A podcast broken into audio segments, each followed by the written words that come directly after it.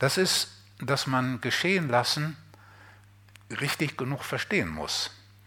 Weil es wird oft verwechselt mit, boah, in der Sexualität, das ist toll für die Sexualität, gut, das ist keine Frage, oder fürs Tennisspielen ist das toll, dass ich, dass ich geschehen lasse, dass ich mich dem Fluss überlasse, dass ich nicht nachdenke, was will ich jetzt ähm, machen mit dem anderen Menschen, ob Mann oder Frau, was will ich mit dem machen? Ah, ich mache am besten das, was ich vor zwei Wochen auch schon mal so gut geklappt hat und, und so weiter. Dass man also sich von den Vorstellungen löst und stattdessen ganz auf den Augenblick einlöst, äh, einlässt und auf diesen Fluss des körperlichen Geschehens und sich völlig öffne für die Erfahrung des Augenblicks und überraschen lasse, was aus dieser Hingabe entschied, geschieht.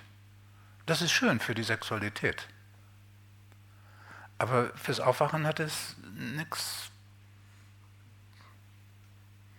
Weil da lasse ich mich auf das Geschehen lassen ein, indem ich bewegungslos bleibe. Das ist der Unterschied.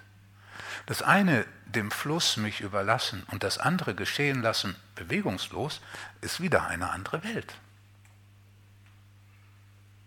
Natürlich, wenn jemand verkrampft ist und sonst was, ist sowas genauso gut wie die Schmelzartenarbeit, um jemanden irgendwie erstmal in die Natürlichkeit zu bringen. Man möchte sagen, bei Johannes Tauler, vom äußeren Menschen zum inneren Menschen zu kommen. Aber um diesen Schritt zu tun, ist nicht, dass ich den, wenn ich den tausendmal tue, in den göttlichen Grund komme. Nein, ich komme vom äußeren in den inneren Menschen. Und den kann ich wiederholen, so oft ich will. Ich komme dadurch nicht darüber hinaus. Da muss ich was anderes tun. Da muss ich geschehen lassen, bewegungslos.